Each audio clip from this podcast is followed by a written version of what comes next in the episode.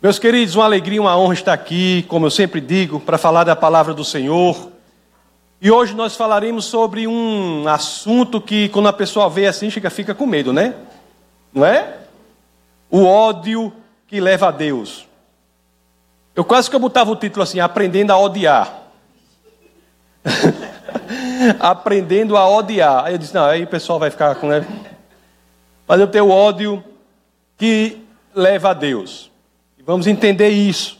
É um, um entendimento que é, às vezes, pouco divulgado.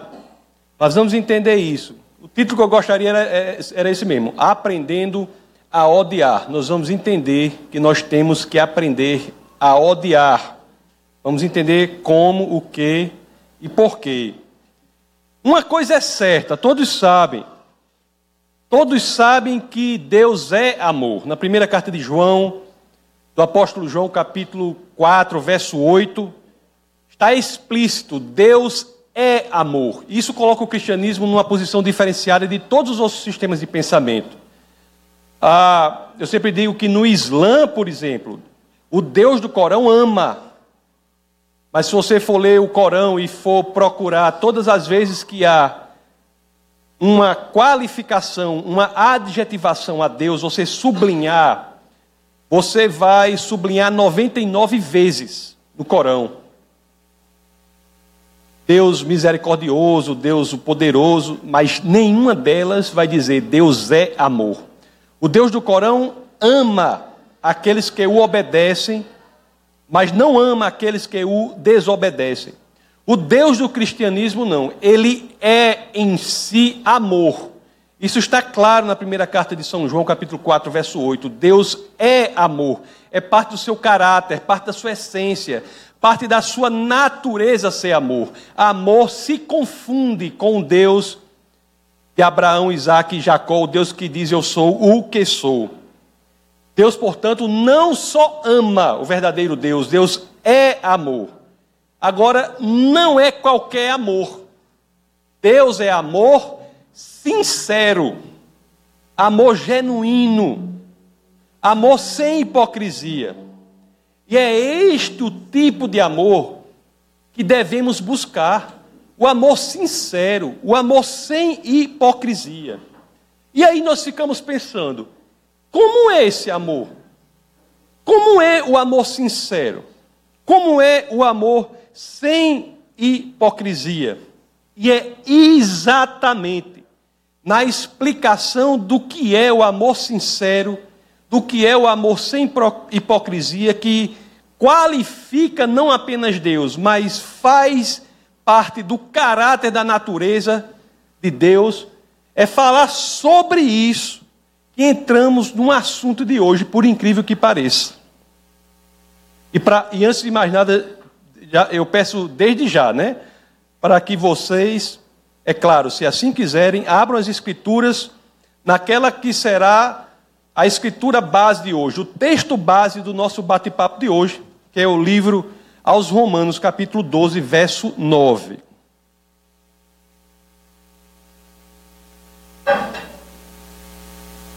Vamos entender o que é o amor sincero, entender como devemos aprender a odiar. Romanos 12, 9 começa assim: o amor deve ser sincero. Né? Se você for ler isso em grego, você vai ver que essa palavra sincero aí é muito mais bem traduzida por sem hipocrisia. Eu acho que tem algumas traduções que traduzem, que fazem isso. O amor deve ser sem hipo hipocrisia, de anipócritos sem hipocrisia. O amor deve ser sem hipocrisia, deve ser sincero.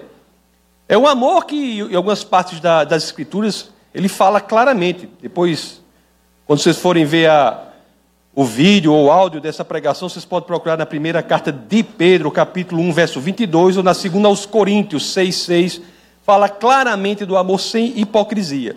Mas o que é o amor sincero. O que é o amor sem hipocrisia? E o que é incrível da Bíblia é que ela não nos deixa sem respostas, e aqui mesmo, no próprio verso, ele passa a discorrer sobre o que é esse amor sincero, que não só qualifica Deus, mas é o tipo de amor que devemos buscar. O próprio verso, na sua continuação, explica o que é isso, quando diz: odeiem o que é mal, apeguem-se ao que é bom. Não é incrível? O amor sincero é aquele que se apresenta quando nós odiamos o que é mal e nós nos apegamos ao que é bom. Você quer um exemplo na Bíblia de alguém que amava a Cristo, mas não odiava o mal? E, portanto, o seu amor não era um amor sincero? E, por consequência, um amor fácil de ser destruído, susceptível ao colapso? Judas Iscariotes. Ele tinha amor por Cristo, mas não tinha ódio por aquilo que desagrada a Cristo. Ele amava a Cristo, mas seu amor não tinha substância, porque as raízes desse amor não traziam entre elas o ódio pelo que desagrada a Cristo. Foi essa ou a terra em que a traição a Cristo aconteceu. Num amor por Cristo sem o ódio pelo que desagrada a Cristo.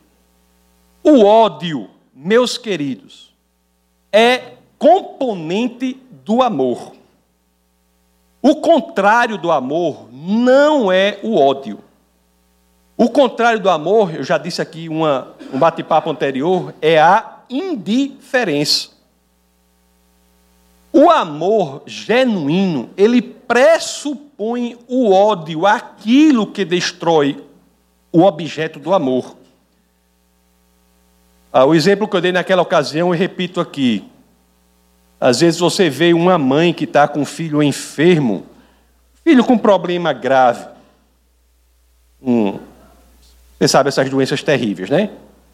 É um câncer, por exemplo, ou qualquer doença desse tipo. Você fala com essa mãe a expressão dela, o que ela facilmente diz é: Eu odeio esse câncer. Eu odeio essa, essa doença que destrói o objeto do meu amor, que é o meu filho. Da mesma forma, quanto mais eu adoro a Cristo, mais eu devo procurar o que agrada a Deus em minha vida, meus amados. Amar a Cristo é aprender. Não estou dizendo que é fácil. Estou dizendo que devemos buscar esse objetivo de amar a Cristo é aprender a odiar o que nos afasta de Cristo. Ou seja, amar a Cristo é aprender a odiar o pecado.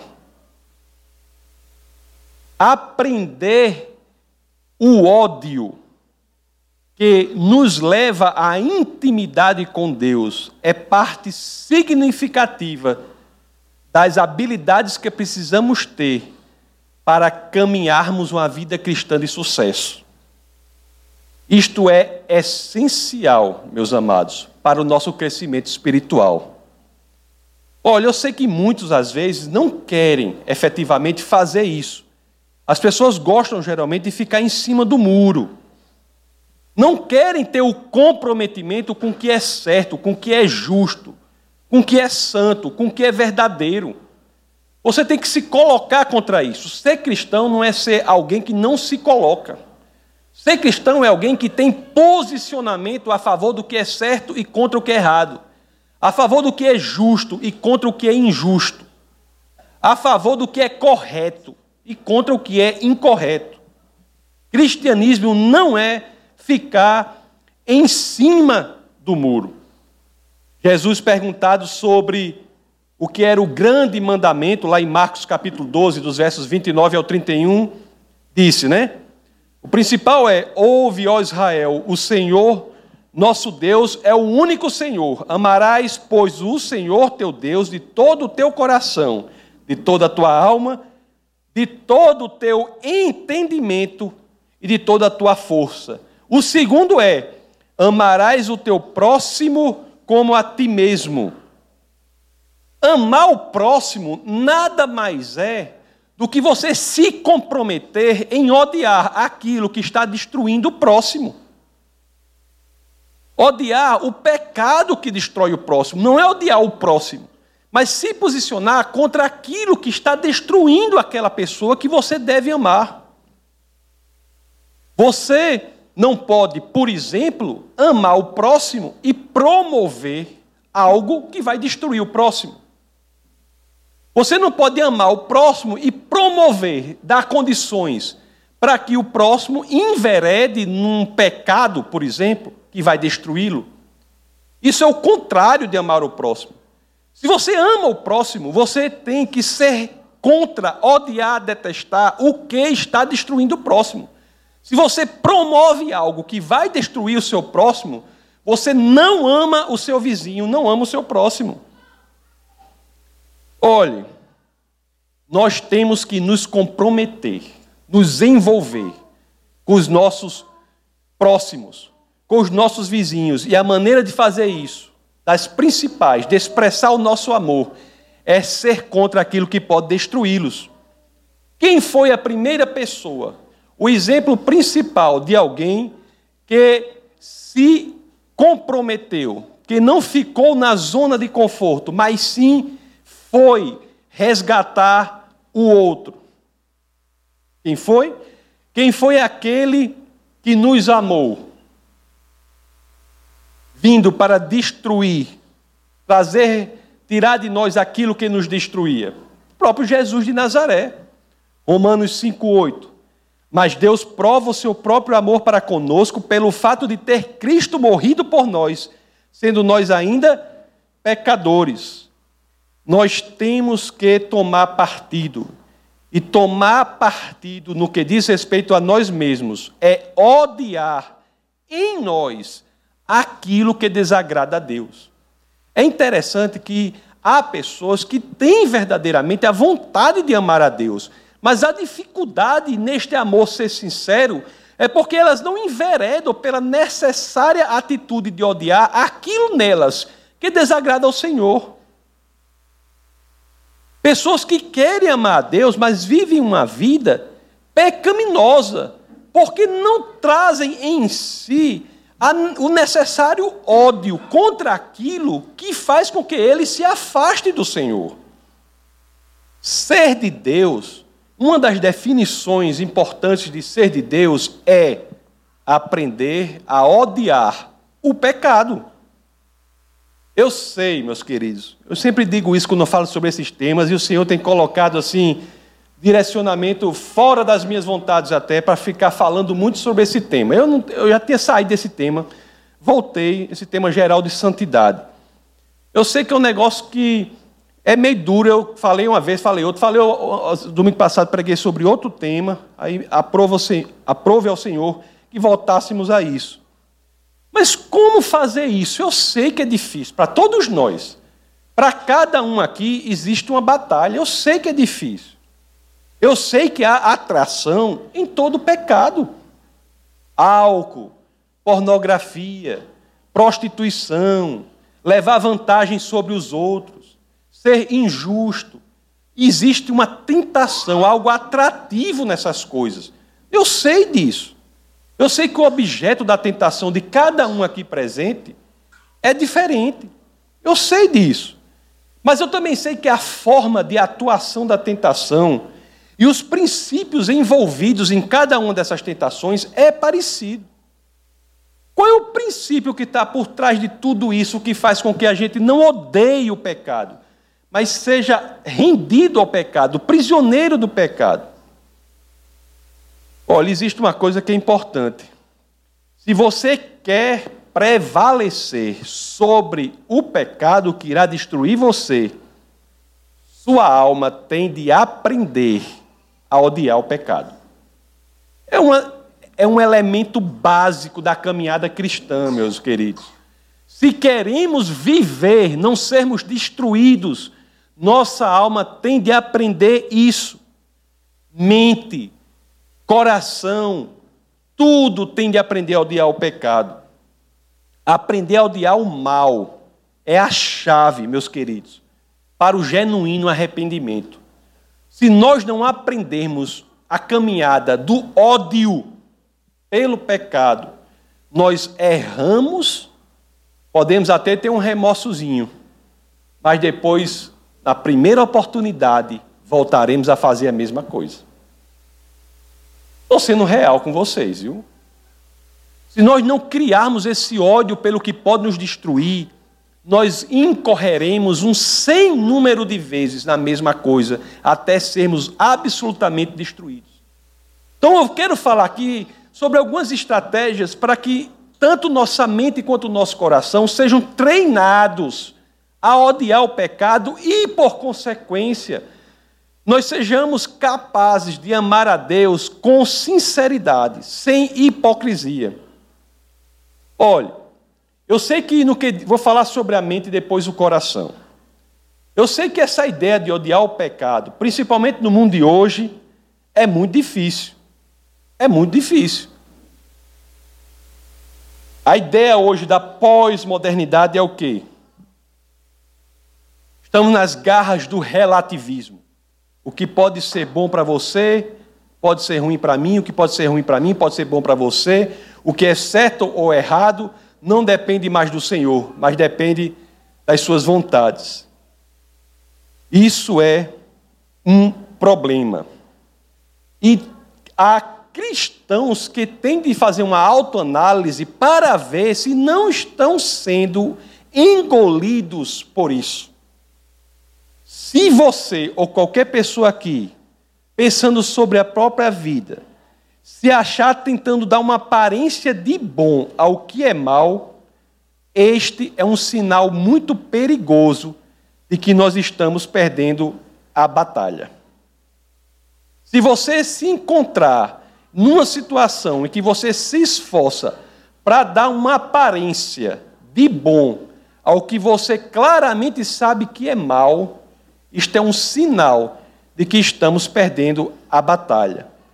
E é uma batalha, uma estratégia antiga do Satanás, do nosso inimigo, do inimigo de nossas almas.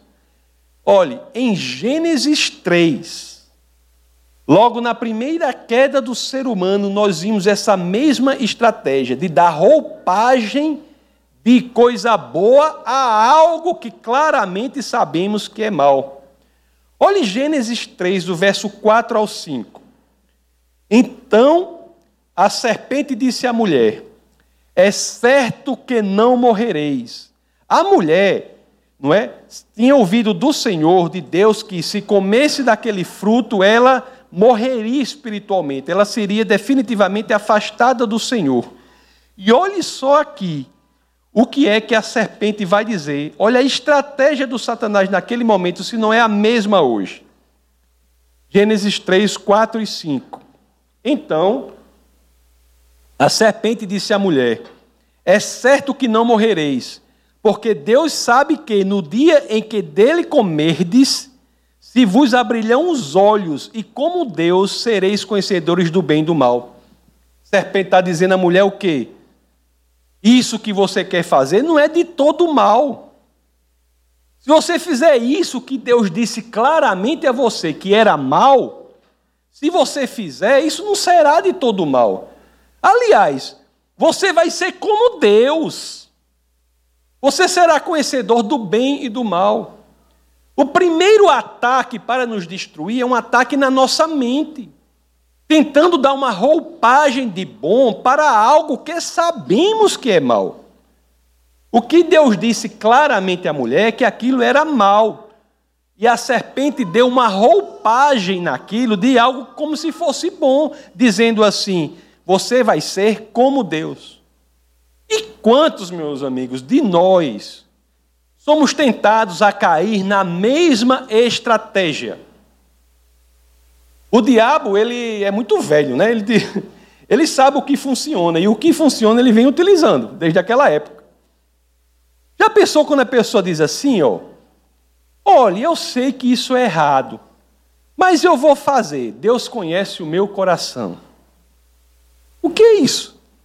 É a mesma queda que a serpente propôs naquele momento ao casal no jardim. Ou quando você diz assim, isso é apenas uma mentirinha santa. É apenas uma mentirinha santa. Ou quando você diz assim, sabe uma coisa, eu vou pegar esse valor aqui que não é meu, depois eu devolvo. Será? O que é isso? É dar aparência de bom ao que claramente é mal. Isso chega ao extremo. Eu já vi pessoas dizerem que a traição, por exemplo, tem um lado positivo. Já ouvi pessoas dizerem isso. Não, queridos. Há coisas que Deus verdadeiramente odeia e que nós devemos odiar. Vocês acham que Deus não odeia nada? Não é? Existe essa teologia também. Deus odeia muitas coisas. E odiar, às vezes, é pouco para algumas outras coisas. Lá em Provérbios 6, 16 a 19, as Escrituras dizem assim, claramente: há seis coisas que o Senhor odeia, sete coisas ele detesta, ele abomina. Aí exemplifica lá, isso não é um rol exaustivo, é um rol exemplificativo. Há mais coisas do que isso. Mas essas seis aqui ele odeia e sete ele detesta. Quais são, né? Olhos altivos, língua mentirosa, mãos que derramam sangue inocente, coração que traça planos perversos, pés que se apressam para fazer o mal. Já pensou? A testemunha falsa que espalha mentiras e aquele que provoca discórdia entre irmãos. Por isso que devemos ter muita atenção, meus amados, ao que está ocorrendo na nossa mente. Lá, e o que nós devemos fazer é ter ciência do jogo que está acontecendo. Nós não podemos ser presas fáceis. Lá em Romanos 12, 2 diz: Não se amoldem ao padrão deste mundo. Não é o como as coisas são feitas erradas que vão fazer com que você haja, não. Não se amoldem ao padrão deste mundo, mas transformem-se pela renovação de quê? Da sua mente. Transformem-se pela renovação da sua mente para que sejam capazes de experimentar e comprovar a boa, agradável e perfeita vontade de Deus. Existe uma consequência em você efetivamente olhar para si mesmo, não deixar ser vítima do mundo. A consequência disso, de você renovar a sua mente pela palavra do Senhor, não pelas circunstâncias, não pelo mundo, não como as coisas normalmente são feitas. Você renovar a sua mente pelo que Deus diz. A consequência é valiosíssima. Qual é? Experimentar e comprovar a boa, agradável e perfeita vontade de Deus. Se o seu padrão de comportamento não é o padrão que Deus diz, não espere colher aquilo que você não planta. Se você quer colher o que não planta, isso é indício de uma esquizofrenia espiritual. A gente colhe o que a gente planta. Se nós nos moldarmos pelo mundo, a consequência é outra, mas se nós renovarmos a nossa mente pela palavra do Senhor, nós experimentaremos e comprovaremos a boa, agradável e perfeita vontade de Deus. Qual é uma boa estratégia para renovar a mente? Como eu posso agir na prática diante de uma situação que você tem que agir, se colocar, falar? Como é que eu posso fazer? Diante do que eu falei aqui, da busca do verdadeiro amor, do sincero amor, você pergunte: Deus ama ou Deus odeia isso que eu vou fazer agora? Deus ama ou odeia isso que eu vou fazer agora? E saiba, pelo amor de Deus, se eu escolho amar o que Deus odeia ou o que Deus detesta, eu estou escolhendo um lado. E não é o lado de Deus. Meus amados, as Escrituras, inclusive é um dos livros que eu acho 10, que é o livro de Tiago. Eles. ele dá um nome para valer, viu? Ele diz uma coisa. Ele, ele, ele dá um nome para aquele que segue, diz que é seguir a Deus, mas na realidade sua ação é seguindo aquilo que Deus odeia. Tiago vai chamar isso de adúlteros. Adúlteros espirituais. Lá em Tiago 4,4 as escrituras dizem assim, né? Adúlteros. Vocês não sabem que a amizade com o mundo é inimizade com Deus? Quem quer ser amigo do mundo faz-se inimigo de Deus. Ainda está valendo essa escritura aqui? Foi revogada? Não. O Congresso Nacional revogou? Não. Quem quer ser amigo do mundo faz-se inimigo de Deus. É isso. Nós temos que renovar nossa mente e dizer o que é o que o Senhor quer que a gente faça. E se nós nos convencermos de que se, o problema é que muita gente quer amar Deus. Eu não estou falando daquele que não quer Deus, não. Eu estou falando daquele que quer amar a Deus, mas acontece que, em vez dele tomar partido contra o injusto, o errado, o que ele sabe que não pode, ele começa a dar roupagem diversa àquilo que é errado para achar que é certo. Roupagem do que é justo porque é injusto. Começa a ter que manipular a situação para que se autoconvença, ou, entre aspas, pelo menos no âmbito da, da superficialidade, se convença que é certo algo que todo mundo sabe que é errado. E a consequência disso na nossa vida é a destruição. Então nós temos que dizer, rapaz, isso é errado, é claramente errado, não tem nada que torne isso fácil, é, é verdadeiro. Então o que, eu, o que eu tenho que fazer? Eu tenho que agir pelo que o Senhor diz. O mundo pós-moderno diz, né, como eu falei, que o mal pode ser bom, o bom pode ser mal. Isso é uma coisa contemporânea, isso é um fenômeno contemporâneo. Eu até estou estudando para escrever um livro sobre identidade de gênero, transgênero. Estou estudando atualmente sobre isso para escrever um livro sobre esse assunto, que é um assunto moderno, contemporâneo. Isso daí. Mas você vê que a contemporaneidade, essa flexibilidade do que é certo, do que é errado, do que é bom, do que é mal, é algo, é algo presente hoje em dia. Mas eu, lendo as Escrituras, tem um livro que é escrito 800 anos antes de Cristo. Ou seja, mais de 2.800 anos atrás. Um livro que é escrito que já fala sobre esse comportamento. E Deus tem uma opinião sobre quem acha, quem quer fazer do errado certo, do, do injusto justo. Deus tem uma opinião. E essa, essa opinião está lá no livro de Isaías capítulo 5, verso 20. A escritura diz assim, ó. Sabe o que é que Deus diz sobre a, a nossa tentativa de fazer isso? Ele diz assim, ó: Ai de vocês. Isaías 5:20. Olhe só a posição de Deus para quem quer manipular o que é certo, o, que é errado para tornar certo, o que é injusto para tornar justo. Olhe o que é mal para tornar bom. Olha a opinião de Deus sobre quem quer dar roupagem falsa a algo que é claramente errado. Olha o que é que diz aqui.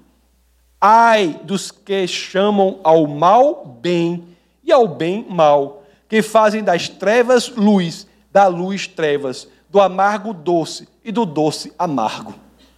Ai dos que simplesmente não olham para a coisa e veem que é injusto e saem de cima do muro e dizem: isso não é certo e eu não vou fazer. Ser cristão não é ser um abestalhado, não. Aprendam isso. Ser cristão não é ser abestalhado, não. Tem gente que acha isso. Ser cristão é ter posicionamento firme contra o que é errado, contra o que é injusto, contra o que é falso. Ser cristão é pode chover canivete e você não abre. É o exemplo da mulher que morreu você sabe da mulher, da mulher do, do poço? Você sabe dessa mulher do poço? Do piolho? Sabe não?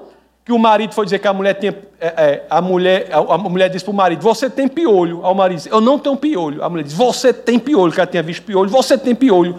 E o marido, e, a, e o marido disse: Eu não tenho piolho. Você tem aquela confusão. Eu sei que o marido era um homem bruto, pegou a mulher e botou assim num poço. Num, num, lá, no, lá em nós, né?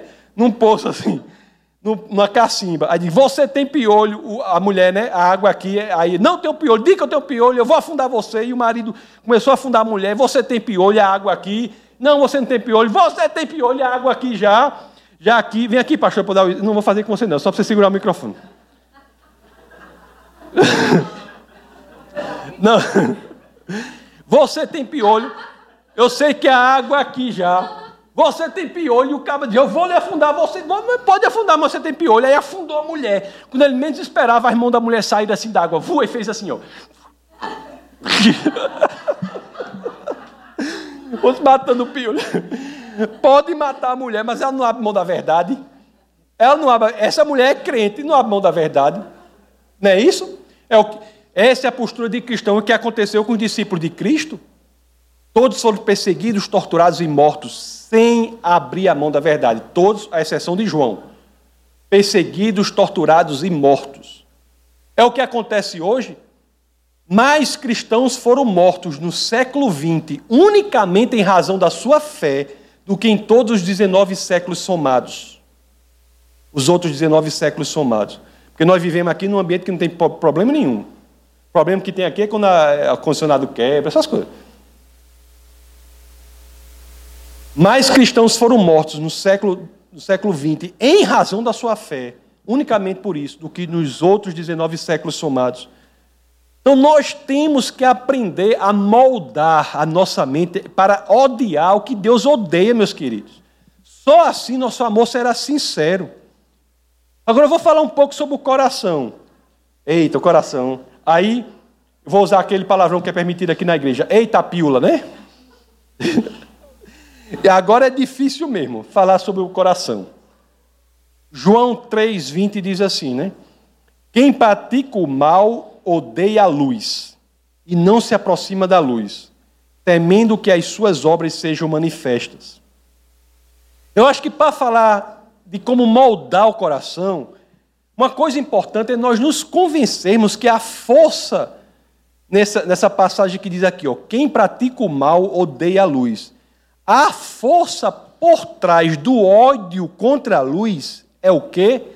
É o amor pelo mal, o amor pela escuridão. O amor, se fala muito da força atrativa do amor. Existe. Você já ouviram falar da força repulsiva do amor? Já ouviram falar? O amor também tem uma força repulsiva. O amor, ele expulsa aquilo que é incompatível com o objeto que é amado. Às vezes tem um cara bem ocupado. Uma pessoa, rapaz, não tenho tempo para nada, eu, não, eu, quase não consigo dormir, nem almoço, nem janta. O máximo que eu faço é comer um, um pedaço de banana e vou embora. Não sei o que. O cara está correria mal do mundo, não sei o quê. Aí vai e se apaixona. Quando esse cara se apaixona pela mulher, pronto. Aí a, todo o tempo do mundo aparece. O amor para aparecer o tempo agora para tudo, não sei quantas horas falando no telefone com a mulher, e lá vai aquele negócio. Por quê? Porque o amor dele pela mulher fez com que tudo que fosse incompatível com aquela experiência com o objeto amado fosse retirado. A ordem de prioridades mudou. Então nós devemos entender isso.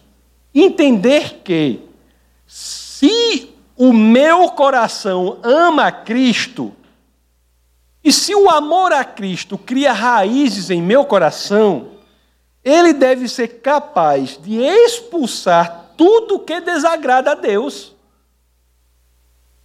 O amor a Cristo deve criar alicerces, raízes em nosso coração. E assim ele expulsará aquilo que desagrada ao Senhor. Temos de regar, meus queridos, o amor a Cristo. Isso é parte essencial da nossa caminhada cristã. O amor a Cristo não pode ser algo superficial na nossa vida, tem que ser algo que tem que ser cuidado com carinho, cuidado com muito carinho. Assim como nós cuidamos com carinho, com todo cuidado do nosso filho. Então, vê aí Elias e Bruna como cuida de Theo, com todo o carinho do mundo. A mesma coisa nós temos que cuidar do amor a Cristo. Se você genuinamente ama algo, aquilo expulsará em seu coração o que é contrário àquele amor. Você já leu aquele, aquele pedacinho, já deve ter lido aquele pedacinho das Escrituras da restauração de Pedro. Né? Pedro havia traído, negado, melhor dizendo, Cristo três vezes. E qual foi depois a pergunta feita por Cristo a Pedro para que Pedro fosse restaurado? Pedro, você me ama? Se você me ama, Pedro. Eu estou explicando agora, né? A pergunta só foi: Pedro, você me ama? A explicação é: se você me ama, se o seu amor por mim está enraizado em seu coração, tudo que é incompatível com esse amor será expulso, Pedro. Lá no Evangelho de João 21, 15, nós vemos isso. Se o seu coração, meus queridos, você olha para o seu coração agora e vê que ele não está odiando o pecado. Você analisa assim mesmo e diz: espera, aquele pecado ali. Epa, eu estou é gostando daquilo. Não estou odiando, não. Aquele pecado ali, vixe, eu estou notando que eu estou é gostando daquilo. Como é que pode? É como fala lá em nós: pia, pia, pia. Eu estou é gostando daquele, eu estou gostando daquele pecado ali. Não estou odiando, não. Se é assim, que é que nós temos que fazer? Hein? Nós temos que dar raízes ao nosso amor por Cristo. Nós temos que crescer em ódio pelo mal. Nós temos que priorizar as coisas do Senhor. Nós temos que cultivar esse amor por Cristo como quem cultiva uma plantinha, até que ela vire um baobá. Envolva-se nas coisas do Senhor. Envolva-se na igreja. Crie amizades, fortaleça, fortaleça amizades com pessoas que vão verdadeiramente lhe fazer crescer em Cristo. Louve e adore ao Senhor. Isso é uma coisa que temos que fazer, meus amados, senão nós seremos destruídos. E para terminar, eu só quero dizer uma coisa agora.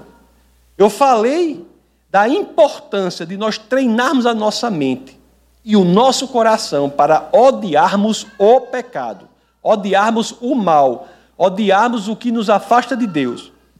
Agora eu vou dizer uma coisa: não é só isso. Existe um modo de fazer isso. Um advérbio temporal para ser colocado aí. Isso tem que ser feito imediatamente. A resposta à tentação tem de ser rápida.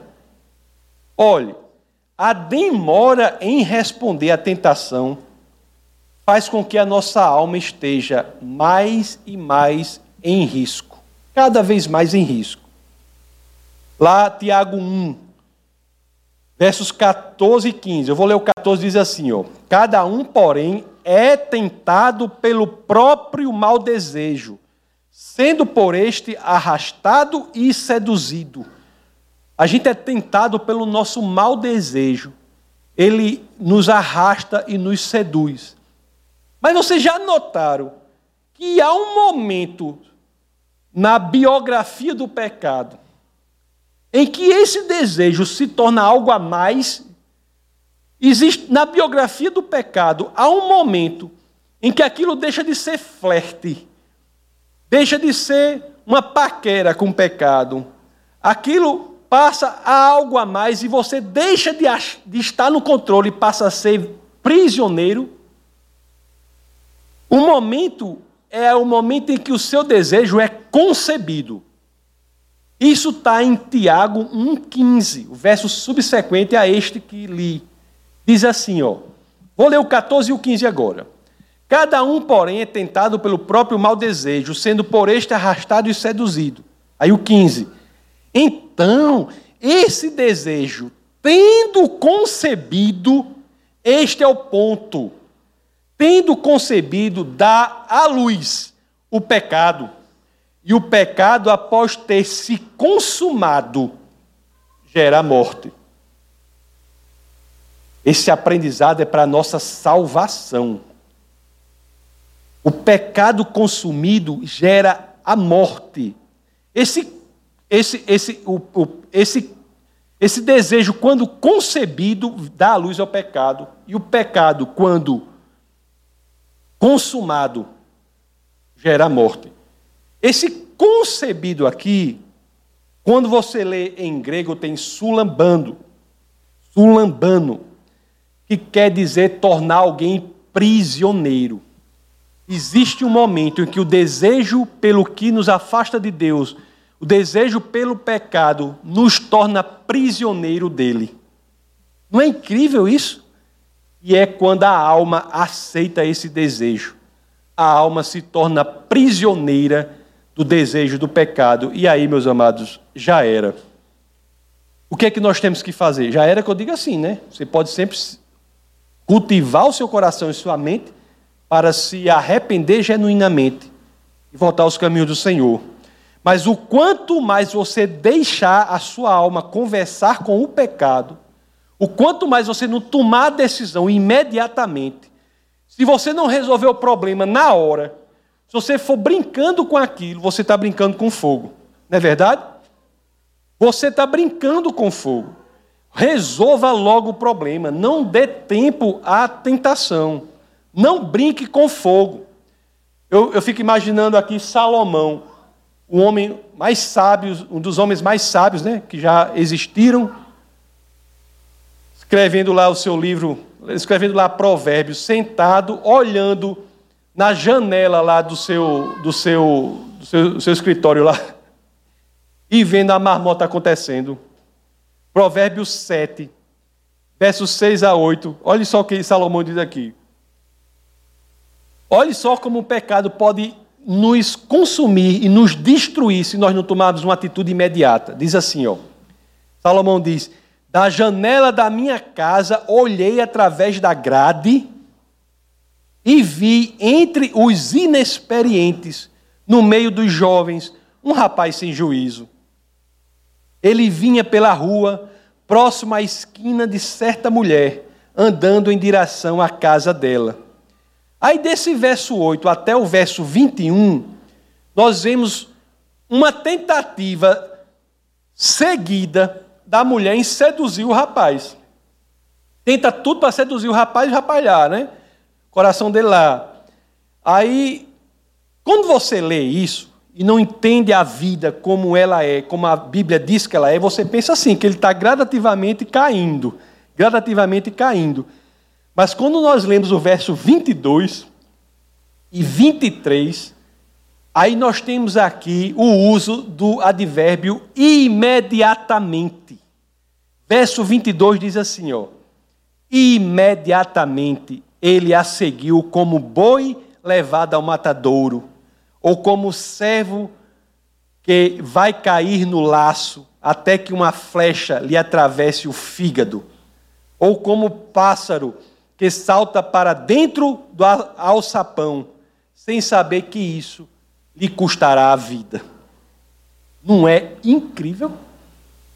Olhe só quanta, olha o perigo pessoa vai, vai ficando ali, o jovem fica ali, e aquilo ali vai envolvendo ele, vai envolvendo ele, ele vai abrindo, vai brincando com aquilo. Só dá carona, você é homem, dá carona a mulher. Daqui a pouco a mulher, você vê alguma cor na mulher para cima de você. Você vê a mulher dando cantada em você. Aí você diz o seguinte: Não, isso aí, não, ela fez, mas não tem problema não. Aí dá carona a segunda vez.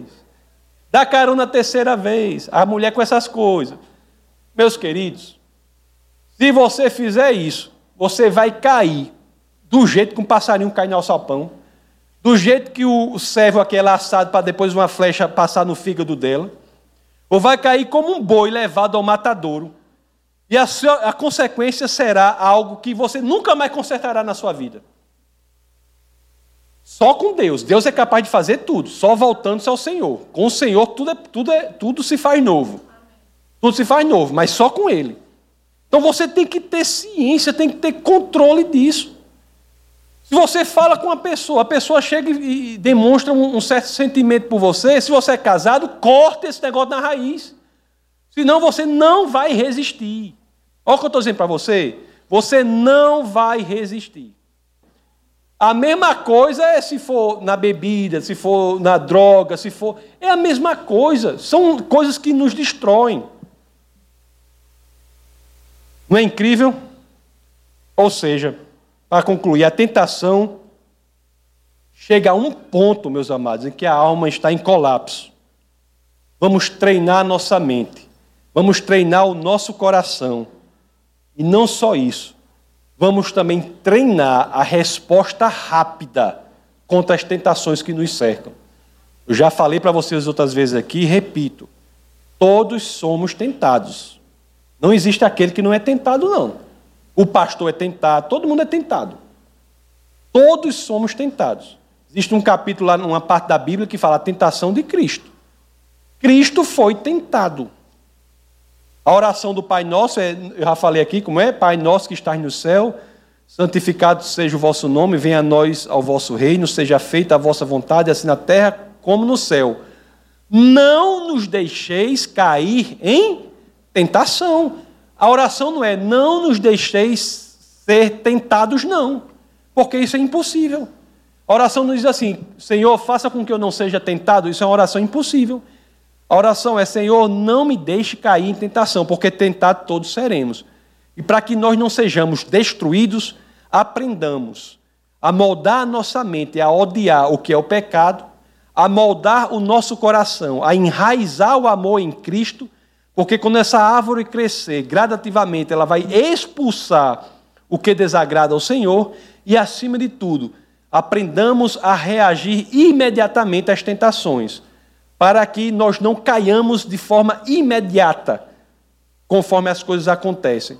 Porque você não vai ter controle, não é uma coisa gradativa que quando chegar a bateria 90% você tira do carregador, não.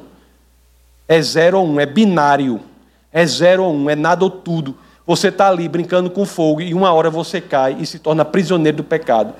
Aí é mais difícil você sair. Em Cristo é possível, tudo é possível, tudo se faz novo. No cristianismo sempre é possível começar de novo. Sempre é possível começar de novo, sempre há um novo começo. Mas o genuíno arrependimento só existe quando você dá abertura na sua vida para aprender a odiar, ok? Todos aqui já vamos odiar? Vamos odiar, eita, a igreja do ódio. É a igreja, é a igreja do ódio contra o pecado, né? A igreja do ódio contra o pecado, ok? Com essas três atitudes estaremos mais seguros, mais e mais seguro. E o futuro que nos agrada, meus amados, é um futuro de paz, um futuro de alegria e não de destruição e morte. Vamos orar. Senhor, muito obrigado, Pai, por tua palavra. Muito obrigado por nos prevenir contra as tentações do mundo, Senhor. Muito obrigado por nos mostrar o caminho de saída para que não sejamos imediatamente destruídos, para que não tenhamos de passar anos, se não décadas da nossa vida, tendo de remediar algo que, com a simples informação e uma vontade genuína do coração, seriam evitados. Faz, Senhor, com que nós queiramos mais e mais servir a Ti. Obrigado, Pai, não só por esse direcionamento, mas também porque o Senhor sabe que é difícil e por isso o Senhor mandou o seu Espírito para que possa nos ajudar nessa tarefa.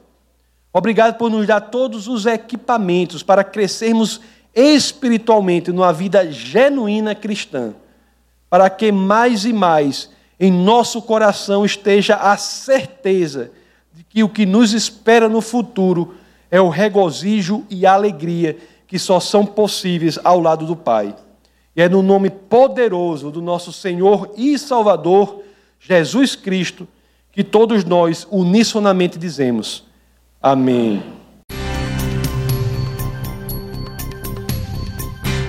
Essa foi uma produção do Ministério Internacional Defesa da Fé, um ministério comprometido em amar as pessoas, abraçar a verdade e glorificar a Deus.